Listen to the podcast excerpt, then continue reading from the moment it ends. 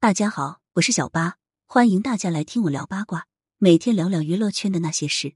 噩耗连连，三天内七位名人去世，全是人才精英，去世原因不明。人可以预见和改变很多事情，除了死亡。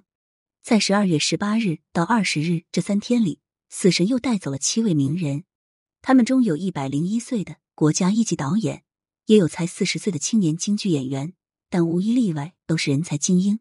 让人倍感痛惜。奥运福娃设计者之一吴冠英，十二月二十日晚，著名平面设计师、清华大学教授吴冠英老师不幸病逝于北京，享年六十七岁，病因重型感冒。吴冠英老师是国内优秀的设计师，不仅参与设计了奥运福娃，还设计了北京残奥会的吉祥物福牛乐乐以及多套邮票、生肖、金银币。在十二月九日，吴冠英老师还发了一条博文。称还是要小心一点，配图则是他自己画的快递投放提示，看得出来吴冠英老师已经在尽量保护自己了。可惜最终还是因为重型感冒去世，实在可惜。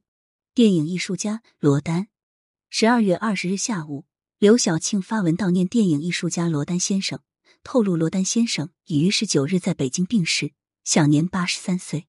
罗丹先生又名罗德安、罗康生。他的妻子是叶大帅的女儿叶向真，父母是著名电影艺术家罗靖宇和黎丽丽，外公则是龙潭三杰之一的钱壮飞。他曾在北京电影厂担任摄影师，拍摄了《原野》《决裂》《一盘没有下完的棋》《寒夜》等经典影片。关于罗丹先生去世的病因，各方都没有提及。吴越村传奇女性卢定华，卢定华女士就是另一位黄文秀，她是全国劳动模范，穷尽一生之力。将甘肃省平凉市内贫困落后的吴越村打造成了甘肃版华西村。卢定华女士的事迹传遍甘肃，还被兰州豫剧团改编成了豫剧《山梅》，剧中的唱词就是对她最真实的写照。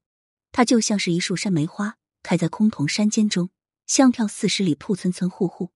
十二月十九日，卢定华女士不幸离世，享年六十四岁，离世原因不明。国家一级导演夏阳，十二月二十日。成都川剧院为夏阳先生发布讣告，宣布夏阳先生于十九日下午在家离世，享年一百零一岁。夏阳先生是川剧第一代导演，他导演的川剧大小剧目加起来有两百多个，代表作有《屈原》《白蛇传》《玉簪记》《赵盼儿》等。京剧表演艺术家楚兰兰，十二月十九日，北京戏剧艺术职业学院发布讣告，宣布在十八日凌晨。京剧表演艺术家楚兰兰因病抢救无效逝世，末年四十岁。楚兰兰虽然年纪不大，但已在京剧方面取得了不小的成就。他毕业于中国戏剧学院，师承京剧大师张君秋的弟子蔡英莲，个人京剧专辑还提名了金长篇奖。楚兰兰的去世令人震惊，一是因为他还这么年轻，二是他上个月才跟儿子一起做慈善，看起来十分健康。对于楚兰兰的病因，大多知情人只透露是疾病。但也有知情人称，楚兰兰的病因是某流行肺炎并发症。四川知名作家骆驼，作家骆驼原名罗宾，于十二月十八日因病医治无效去世，终年五十一岁。骆驼是四川省作协的会员，也是四川小小说的主编。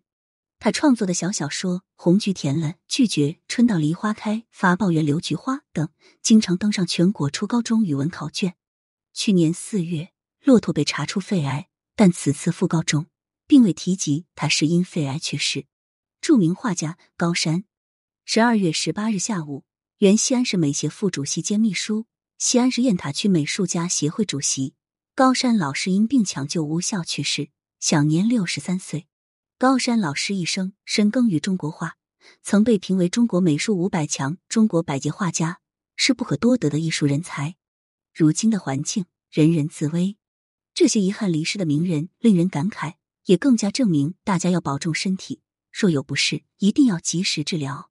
感谢收听，想要知道更多有趣的瓜，赶紧来关注“不八卦会死新人”吧。